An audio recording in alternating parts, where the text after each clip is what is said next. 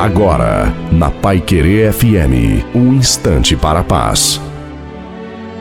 Que Deus abençoe você, que Deus guarde você e te leve em segurança onde você precisa ir no seu dia a dia. Olha, o dia mal, infelizmente, ele vem. Evitar, nós não temos como evitar, mas temos como enfrentar. Enfrentar o dia mal com a palavra do Criador da vida, do Criador da água, do Criador do universo é vencer. Enfrentar o dia mal com a palavra de alguém é remediar.